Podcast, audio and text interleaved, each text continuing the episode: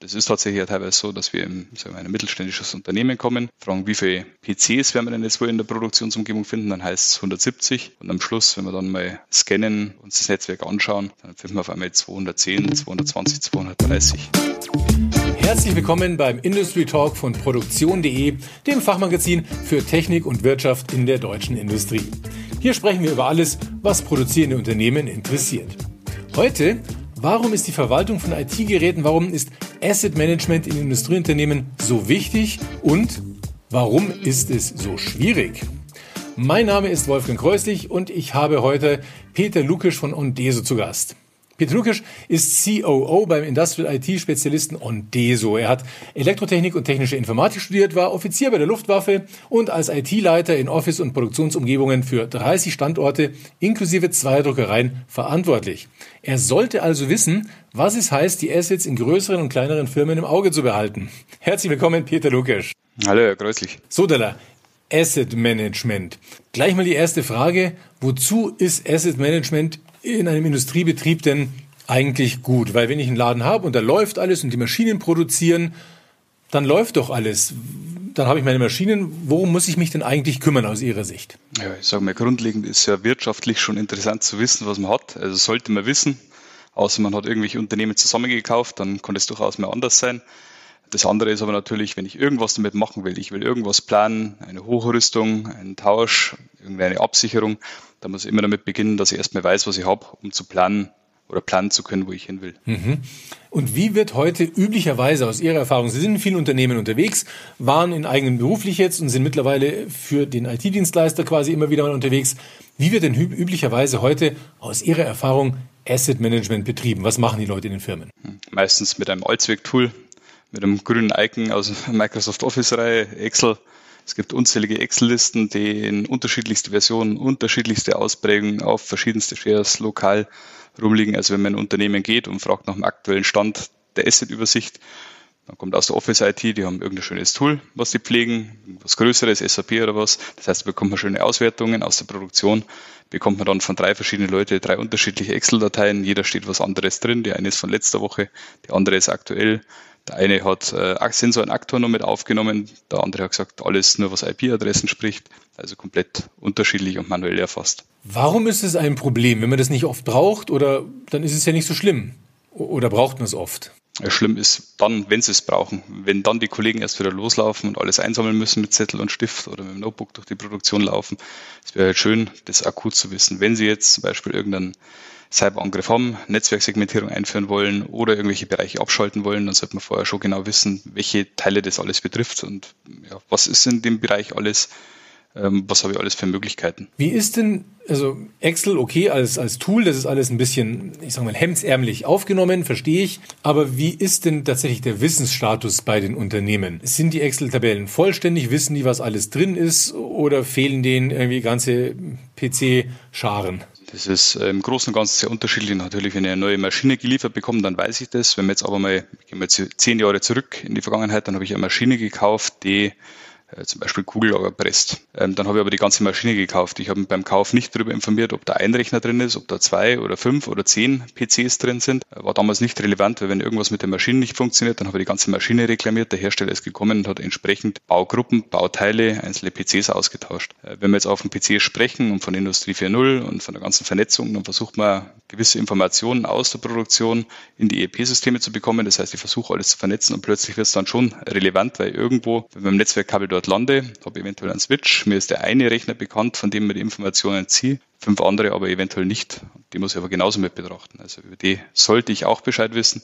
Das ist tatsächlich teilweise so, dass wir in ein mittelständisches Unternehmen kommen, fragen, wie viele PCs werden wir denn jetzt wohl in der Produktionsumgebung finden, dann heißt es 170.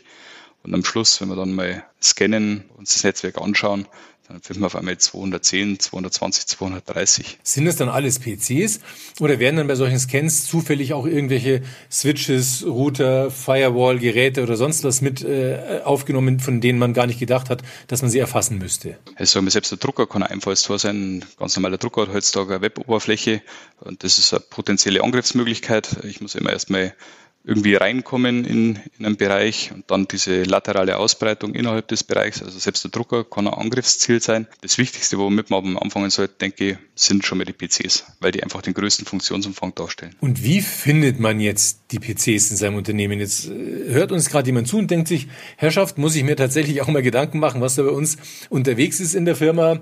Jetzt suche ich die mal. Das ist ja nun realistisch gesehen gar nicht so super einfach in der Industrie. Das sind Hutschienengeräte, die schauen teilweise aus wie eine Sicherheitssteuerung, wie, ein kleines, schmales Gerätchen. Da kann ja auch ein PC drin stecken. Also kann ich da einfach mal irgendwelche Pings ins, ins Netzwerk reinhauen und, und sagen, komm, jetzt meldet mal alle zurück, wer ihr seid. Wie, wie komme ich überhaupt drauf, was da alles drin ist? Das Beste ist, sie fangen mit einem Schwachstellen-Scan an, weil dann läuft wahrscheinlich die halbe Produktion danach nicht mehr und dann wissen sie relativ schnell, was alles äh, nicht mehr funktioniert. Kann aber sein, dass es der Produktionsleiter müssen. aber nicht möchte. Ja, das sollten sie besser wahrscheinlich in der Freizeit machen.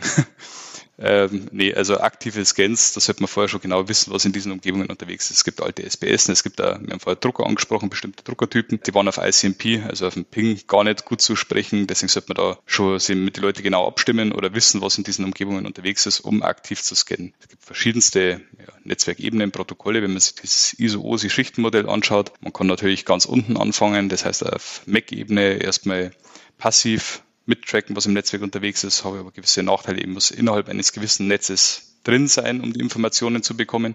Ich kann IP-Adress-Scans machen, das ISMP, was wir gerade angesprochen haben, sollte man vorsichtig sein. Ich kann weiter oben auf gewisse Level gehen, SNMP, Informationen auslesen, WinSock. Viele Firmen machen das aber zum Beispiel passiv, also einfach passiv Netzwerktraffic mitschneiden, auswerten und aus diesen Informationen dann rausgewinnen, was man für Assets hat. Jetzt haben Sie aber vorher gerade erwähnt, dass es ja in alten Netzen, Brownfield, alte Anlage, 30 Jahre alte Maschinen drinnen, die teilweise auch in sich gekapselt ein Stück weit waren und die auch in Netzwerksegmenten irgendwo drinstecken. Wer weiß denn üblicherweise, wie viele solche Teilnetzwerke es im Unternehmen gibt oder wie findet man das denn raus, wenn man so eine alte Anlage irgendwo äh, in seiner Halle hat? Also die Teilnetzwerke, die kennt üblicherweise schon jemand aus dem IT-Bereich, weil die IT meistens bei der Segmentierung dabei ist. Also da geht es um das ganze Routing, Segmentierung, die Firewalls, je nachdem, was man dann einbaut. Das haben meistens dann wieder IT-Abteilungen betroffen. Das heißt, die sollten zumindest äh, von der Netzwerkstruktur den Überblick, was in ihrem Netzwerk passiert oder wie das segmentiert ist, den hat gewöhnlicherweise die IT. Das hilft aber wieder der Produktion relativ wenig. Für die Produktion ist es automatisch, funktioniert da die Verbindung irgendwie im Hintergrund. Die haben da teilweise auch gar keinen Zugriff. Das heißt, wenn die eine neue Maschine bringen, haben wir häufig oder neue Software bringt man rein, ähm, dann ist zwar alles gut vorbereitet, man hat aber vielleicht vergessen, irgendeinen Port, irgendeine Verbindung vorher zu kommunizieren. Und dann ist man zwei, drei Tage, ja, wartet man dann auf die IT, bis das Ticket bearbeitet worden ist, bis dann entsprechend die Regeln eingestellt worden sind. Aber ja, das ist doch jetzt aber dann typisch für die Industrie. Man hat wirklich sehr komplexe Netzwerkstrukturen, technisch wirklich verschachtelt und sowas, zonierte Systeme. Da ist doch ein zentrales Erfassen und Managen eigentlich gar nicht möglich, oder? Das kommt immer darauf an, wie man es macht. Ich habe vorher von diesen passiven Systemen gesprochen. Da gibt es welche, die haben dann ähm, Spiegelports, nennt man das. Also einen Port, über den quasi der ganze Verkehr nochmal drüber läuft, zusätzlich, äh, über den man diese Kommunikationen mitschneiden kann. Braucht man natürlich ein Stück Hardware, was da dran hängt, die Kommunikation aufzeichnet und am Schluss wieder an eine zentrale Stelle meldet. Oder so wie es zum Beispiel unser System macht, wir haben ein, ein Gerät drin, was stellvertretend, ich sage mal, die Aufgabe eines Spions übernimmt, einen Service-Client, der sich in in jeder Zelle quasi informiert, was dort alles unterwegs ist und das wird an eine zentrale Stelle meldet. Jetzt vielleicht mal aus der Praxis. Sie sind ja immer wieder auch bei Kunden unterwegs, äh, beraten auch Kunden und wir müssen da jetzt natürlich keine Namen nennen, das ist klar, aber einfach mal so, was sind denn typische Fehler, wenn Sie irgendwo hinkommen und so ein Projekt angehen und dann sehen, was da hm, nicht optimal läuft? Was sind denn so typische Fallstricke, wo wir jetzt unsere Zuhörer mal warnen könnten, auf was sie achten sollten? Ja, das eine ist das, was Sie vorher schon angesprochen haben, mit dem aktiven Scan, also mit dem Pingen.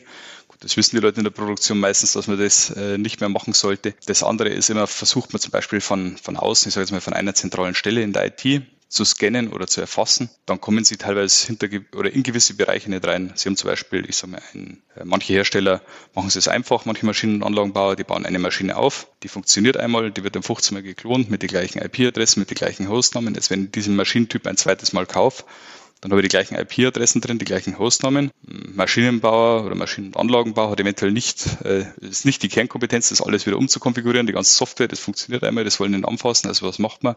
Es kommt so ein NAT-Gateway davor, was die Adressen übersetzt. Und dahinter habe ich den gleichen Adressbereich. Das heißt, Würde ich von innen scannen, bekomme zweimal die gleiche Information, überschreibe mir die eventuell, scanne aber von außen, dann bekomme ich die falschen Informationen. Diesen Informationsbedarf, da muss man Möglichkeiten finden, wie man das abgleicht. Dass ich sehe, dass es zweimal das gleiche gibt. Also so einfach wie das klingt, aber das ist nicht einfach abzubilden. Was gibt sonst noch so typische Geschichten? Ich kann mir vorstellen, aber ich weiß nicht, ob das realistisch ist.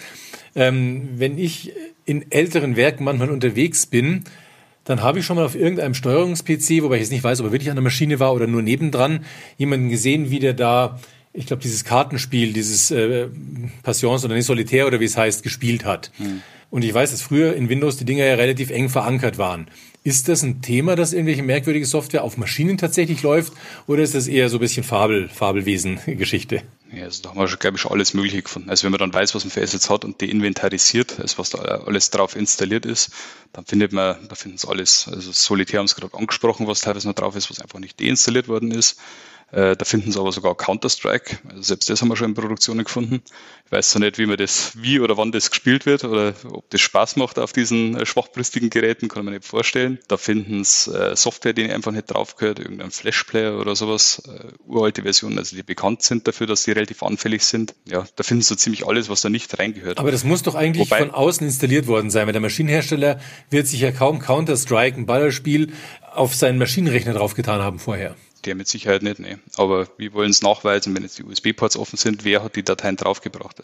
Beispiel Prozessleitindustrie. Da ist häufig so, es verlaufen irgendwelche Prozesse, Veränderungen werden am Tag durchgeführt, die Nachtschicht äh, überwacht im Prinzip die Prozesse nur und die dürfen vielleicht sogar oder denen ist sogar erlaubt, dass sie solitär spielen, einfach damit sie wach bleiben. Die sollen ja nur überwachen und schauen, dass nichts aus dem Ruder läuft.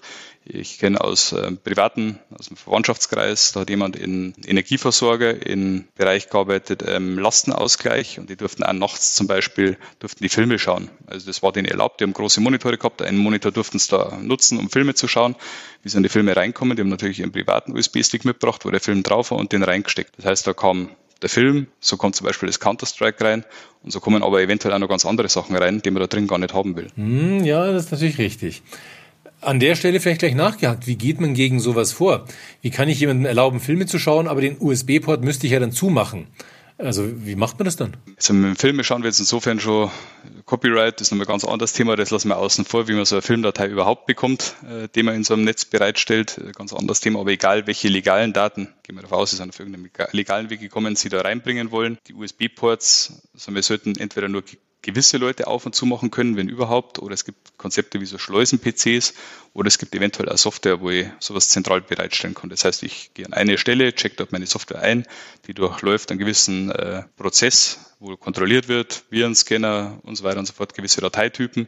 Eventuell gibt es noch einen Freigabeprozess, es wird dokumentiert, was rein, was rausgegangen ist und wird dann dort bereitgestellt, wo ich es auch tatsächlich brauche. Jetzt sind wir bei den ganzen Computerspielen ein bisschen vom äh, Asset Management System weggekommen, äh, also von Excel respektive deren besseren Nachfolgern. Was macht denn ein gutes Asset Management System aus? Ich denke, das Wichtigste ist die Aktualität. Also, dass Sie wenig manuell machen müssen. Natürlich hat man gewissen Aufwand, das System einmal in Betrieb zu nehmen. Ähm, Sie müssen gewisse Regeln hinterlegen. Ich habe vorher angesprochen, diese einmal von innen, einmal von außen Blick. Wenn ich zum Beispiel so ein NAT-Gateway habe, das muss man natürlich alles einmal konfigurieren, um dem Asset-Management-System das beizubringen. Aber danach sollte sich das in definierte Abstände automatisch aktualisieren möglichst. Also ich sollte automatisch mitbekommen, wenn es Veränderungen gibt, wenn ich zum Beispiel ein Gerät ausgetauscht habe. Das weiß vielleicht jemand in der IT gar nicht. In der Produktion gab es einen Gerätetausch, ein Gerät war kaputt, ich habe ein neues Gerät reingebracht. Ähm, oder wenn ein neues Gerät dazukommt, dass es mitbekommt, das kann man zwar direkt über die ich soll es mal auf der Netzwerkebene machen, dass es mitbekomme, wenn was Neues angesteckt wird. Deswegen weiß ich aber noch lange nicht, was steckt jetzt da für Anlage, von welchem Anlagenbauer dahinter, was habe ich da für Service-Level-Agreements. Diese ganzen Informationen muss man dazu hinterlegen können.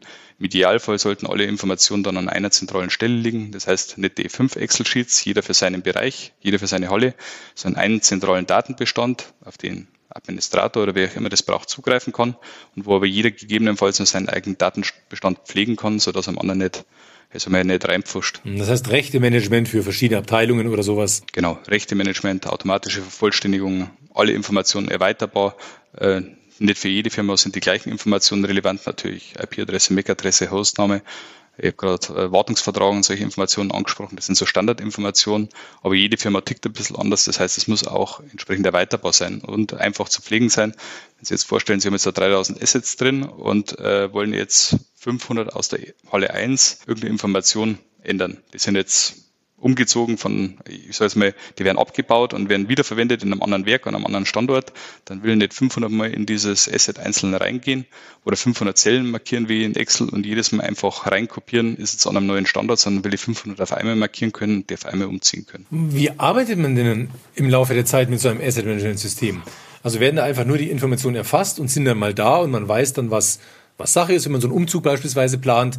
Oder gibt es auch irgendwelche Sachen, die diese Systeme aktiv machen? Empfehlen die was oder, oder was, wie ist denn so das Arbeiten mit so einem modernen System?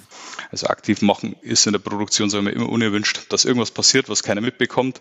Ähm, da geht man, wenn dann mehr in die Richtung Vorschlagsebene. Das heißt, wenn ich jetzt über das Asset Management mal rausgehe, ich weiß, welche Geräte das ich habe. Nächster Schritt ist so Inventarisierung. Das heißt, was ist denn zum Beispiel genau für Hardware verbaut? Gibt es auf der Hardware irgendwelche Fehler? Welche Software ist installiert? Wie ist das Gerät konfiguriert? Und daraus kann man dann natürlich Vorschläge ableiten, wenn das zum Beispiel mit so einer CVE-Datenbank vergleich, also Common Vulnerability äh, and Exposures, dass ich schaue, welche Software ist installiert. Ah, für diese Software gibt es eine bestimmte Schwachstelle. Das heißt noch nicht, dass dieser Rechner davon betroffen ist, muss man im Gesamtkontext anschauen, aber ich bekomme schon mal ja, so die, die wichtigsten Punkte, auf die er Auge werfen muss oder auf die er aufpassen muss. Doch nochmal zum Verständnis, wie kommen denn die Daten am Ende in das System rein? Wenn das nicht Excel ist, sondern ein professionelles Asset Management System, dann werden die ja doch reingetippt oder ziehen die sich irgendwelche MAC-Adressen, IP-Adressen aus den Maschinen selber? Weil so ein typischer Fehler für mich, wenn ich so eine MAC-Adresse sehe oder IP-Adressen, Zahlenkolonnen, da vertippe ich mich gerne. Also wenn ich mir überlege, wie lange ich immer nachlesen muss, damit meine Bank-IBAN-Nummer richtig ist mit ihren 20 Stellen oder was die hat, dann lese ich immer fünfmal nach. Ähm, und wenn man das täglich machen will, ist das natürlich lästig. Also das ist ein Risikofaktor, sage ich mal. Wie stellt man denn sicher, dass da nichts äh, passiert? Also Ihre IBAN hat den großen Vorteil, die hat, ich glaube, die dritte Stelle von vorn ist eine Prüfziffer. Das heißt, wenn Sie hinten vertippen und klicken auf Senden, würde ich Ihnen sagen, die ist nicht gültig. Hm, interessant. Das hat aber zum Beispiel eine MAC oder IP-Adresse nicht. Also wenn Sie es nicht bei IP-Adresse irgendwas größer wie 256 eingeben, dann ähm, wird er Ihnen keine Fehlermeldung geben, sondern das ist erstmal zulässig. Ähm, das eine ist wichtig, dass ich zum Beispiel sehe, habe ich mehrfach gleiche Einträge. Das ist schon mal so eine Fehlerquelle. Das kann natürlich sein, abhängig von der Konfiguration. Ich habe es vorher angesprochen, dass ich dreimal die gleiche IP-Adresse habe. Wenn ich das so konfiguriert habe, ist es durchaus möglich. Aber es könnte eine potenzielle Fehlerquelle sein. Zweimal die gleiche MAC-Adresse. In virtuellen Umgebungen ja, bei Hardware sollte sowas zum Beispiel nicht der Fall sein. Das heißt, da würde ich schon mal einen Blick drauf werfen. Also das sind so äh, Identifikatoren, auf die man ein Auge werfen kann. Ansonsten soll so viel wie möglich automatisiert werden. Ich denke, da ist wichtig beim Asset Management System, dass Sie unterschiedliche Quellen anbinden können. Das heißt, ein modernes Netzwerk, da dürfen Sie vielleicht aktiv scannen. Das ist der schnellste und zuverlässigste Weg, wie man Informationen dann bekommt. In einem alten Netzwerk dürfen Sie vielleicht nur passiv irgendwelche Informationen auslesen aus der Netzwerkinfrastruktur. Dann haben Sie vielleicht noch erstmal einen Grundbestand. Ich fange nicht bei Null an und richte erstmal, also wo will denn überhaupt scannen, wie sind denn überhaupt meine Zonen. Das heißt, ich fange erstmal mit dieser Excel-Tabelle an und importiere die am Anfang erstmal, damit ich einen, einen Grunddatenbestand habe, mit dem man das Arbeiten anfangen kann. Dann haben Sie vielleicht noch irgendwelche, tatsächlich irgendwelche Schwachstellen-Scanner, die laufen. Das heißt, unterschiedliche Systeme anbinden und dann haben Sie aber erst die halbe Miete, weil dann haben Sie es in der Produktion, in diesem Asset Management System Firma, die haben aber meistens, ich habe es letztes Mal gesagt, äh, Office IT sind so 20 Jahre voraus. Das heißt, die haben häufig schon ein sehr ja, ausgefeiltes Asset Management System. Das heißt, diese Informationen aus der Produktion müssen dann natürlich auch wieder standardisiert werden und weitergegeben werden, so Office Asset Management System, damit man am Schluss eines hat und nicht drei verschiedene Systeme, wo man nachschaut. Jetzt mal eine ganz praktische Frage. Diese ganzen Computersysteme, auch Excel, sind ja nicht so ganz einfach zu bedienen, auch wenn das fast jeder hat und viele benutzen es, aber es ist jetzt nicht unbedingt ein Selbstläufer deswegen gibt es ja so viele unterschiedliche Excel-Tabellen, weil der eine kann es ein bisschen besser, der andere ein bisschen anders. Der eine macht irgendwelche äh, hübscheren Funktionen und Dropdown-Menüs, der andere wurschtelt es halt einfach irgendwie rein. Wie kompliziert ist denn ein Asset Management System oder wie kompliziert darf es sein, damit die Leute in der Produktion das auch tatsächlich zuverlässig und sauber nutzen und keine Fehler dabei machen? Ich würde sagen, so kompliziert, wie es, wie es nötig ist ähm, und so wenig kompliziert, wie es möglich ist. Also was wir zum Beispiel immer empfehlen, so einfach wie möglich reinstarten. Habe ich meinen Datenbestand aus dem Excel dann, oder vielleicht diese fünf Excel-Listen, von denen ich gesprochen habe, dann versuche ich doch die erstmal zu konsolidieren. Das ist das Naheliegendste, was ich mache. Das würde ich auch mit Excel machen, dass ich mir schaue, ich habe eine Datenbasis. Dann schauen wir an, welche Teile daraus kann ich automatisieren. Das heißt, ich gehe dann in die Automatisierung und weiß schon mal, was automatisch läuft. Dann bekomme ich eventuell Informationen über geänderte Assets, über neue Assets, über Assets, die schon länger nicht mehr verfügbar sind, die ich eventuell einmal prüfen oder aufräumen muss. Und dann arbeite ich mir Stück für Stück vor. Und dann pflege ich nach und nach die Informationen. Das heißt, die Leute wachsen da mit ihren Aufgaben. Die werden nicht äh, sofort vor ein komplexes System gesetzt, sondern die werden erstmal vor ein System gesetzt, was im Idealfall ausschaut wie Excel. Das heißt, die haben es vorher in Excel gepflegt, jetzt starten sie ein anderes Tool und dort schaut es erstmal genauso aus. Das heißt, die können erstmal manuell arbeiten, lernen dann im zweiten Schritt die Automatisierung, lernen dann im dritten Schritt die Anbindung vielleicht an andere Systeme. Und wie lange dauert sowas, bis man das gelernt hat? Und wer im Unternehmen sollte das denn lernen? Wen sollte ich denn als Werkleiter auf so eine Schulung schicken? Ich denke, am wichtigsten sind tatsächlich die, die für einen Bereich oder Anlage äh, verantwortlich sind. Die sollten es wissen. Ich denke, das Pflegen danach, das kann eigentlich fast jeder übernehmen. Ich habe vorhin von dem Rechtemanagement gesprochen. Ich muss halt jedem den Zugriff auf seinen kleinen Ausschnitt geben, den er braucht. Also nicht also mit dem, der für zwei Maschinen verantwortlich ist, der gerade fertig ist mit seiner Ausbildung, ähm, auf die ganze Werkshalle, dass er dort eventuell alles in den Haufen schmeißt, sondern wirklich die dedizierten Rechte darf er überall mal reinschauen können vielleicht, damit er von den anderen auch was lernt. Äh, wie pflegen die ihre Informationen? Wie schauen die Formate aus? Wie muss er das eventuell anlegen? Aber er sollte nur seine Bereiche selber pflegen können. Und dann verteile die Aufgaben vielleicht auch. Das heißt, es gibt Einzelne, der kümmert sich um ein, zwei Maschinen. Der eine pflegt jetzt mit IP-Adressen, weil der mehr für die Netzwerktechnik zuständig ist. Der andere pflegt vielleicht die Wartungsverträge, weil er aus dem Einkaufs- oder Planungsbereich ist. Und dann oben drüber ist einer, der das wieder konsolidiert und schaut, dass die Informationen auch vollständig befüllt werden. Das heißt, ich kann die Aufgaben nochmal runterbrechen und sollte im Idealfall alles Asset Management System ähm, so einschränken können, dass jeder nur das sieht, was er braucht. Das heißt, ich zeige jemand die große Umgebung mit alle Funktionen, wenn er daraus nur einen kleinen Abschnitt und nur zwei Funktionen braucht. Vielleicht mal so abschließend ein Stück weit. Was bietet denn nun Ondeso konkret an für diesen Einsatzbereich Asset Management? Was bieten Sie an? Alles, was ich die letzten 20, 25 Minuten erzählt habe. Wie sieht es dann konkreter aus vielleicht? Also gibt es da einzelne Produkte oder ist das eine Software-Suite oder ist das irgendwie, äh, wie kann ich mir das vorstellen? Was kann man bei Ihnen da tatsächlich bekommen? Ich denke, es gibt unterschiedliche Produkte. Das eine, was ich vorher mal angesprochen habe, wie kommen die Daten rein daraus? Also mit OnDeso DC, das ist genau dieser kontrollierte Datenprozess, den ich vorher angesprochen habe. Es gibt entweder ein eine Station am, am Werkstor, wo ich meine Daten reinbringe, meinen USB-Stick, oder es gibt eine zentralen Stelle, wo ich meine Daten reinbringe und wo ich die Zielgerät bereitstellen kann, wo ich diesen ganzen Prozess mit Virenscanner, mit Freigabe, mit Dokumentation schon mal automatisiert abbild. Es gibt aber auch, und das haben wir im Bereich Asset Management und DISO SR, da bilden Sie, ja, ich sage es mal vereinfacht, alles ab, was ich die letzten äh, paar Minuten erzählt habe. Also das heißt, äh, Anbindung verschiedener Systeme, Import schon mal der Bestandsdaten, das Rechte-Management und die Einschränkung der Oberfläche, dass es so einfach wie möglich wird. Äh, unsere Software ist von Haus immer so designt, dass der Instandhalter sie bedienen können soll. Natürlich äh, sind einige IT-affine ähm, Prozesse oder Funktionen auch mit drin, aber es ist eigentlich immer aus Sicht für den Instandhalter geplant. Und und diese OM, ganz wichtig, sind wir großen Konzern oder sie sind äh, Hersteller, Maschinen- und Anlagenbauer. Äh, stellen wir uns einen Maschinen- und Anlagenbauer Flaschenabfüllanlagen vor, der unterschiedlichsten Unternehmen, Deutschland ein paar Brauereien, Zuckerwasserfabriken in Amerika. Der will natürlich wissen, welche Geräte in welcher Version, mit welchem Softwarestand hat er weltweit wo im Einsatz. Und da brauchen sie auch oben drüber wieder, zum Beispiel an diese OM, was diese Werke dann konsolidiert und in eine zentrale Ansicht bringt, wo ich zentral dann Vorgaben, Auswertungen machen kann, zum Beispiel für neue Servicemodelle oder als großer Konzern, wenn ich jetzt Sicherheitsarchitektur plan, dass ich einen Überblick habe über die gesamte Welt, über alle Werke, was ist denn wo im Einsatz und in welchem Stand. Wunderbar. Dann haben wir da ja wahrscheinlich so ziemlich alles, was man braucht, um zu wissen, was in der Fabrik an IT so rumschwirrt. Ja, Herr Lukisch, herzlichen Dank für das heutige Gespräch, dafür, dass Sie wieder mal Rede und Antwort gestanden haben zu einem spannenden Thema für die Industrie. Alle wollen gern digitalisieren. Dazu gehört es, dass man da auch die passenden Tools hat. Und die schauen wir uns in dieser Serie hier regelmäßig an. Für heute war es das. Ich danke allen Zuhörern für die Aufmerksamkeit und würde sagen, tschüss, bis zum nächsten Mal. Tschüss, vielen Dank.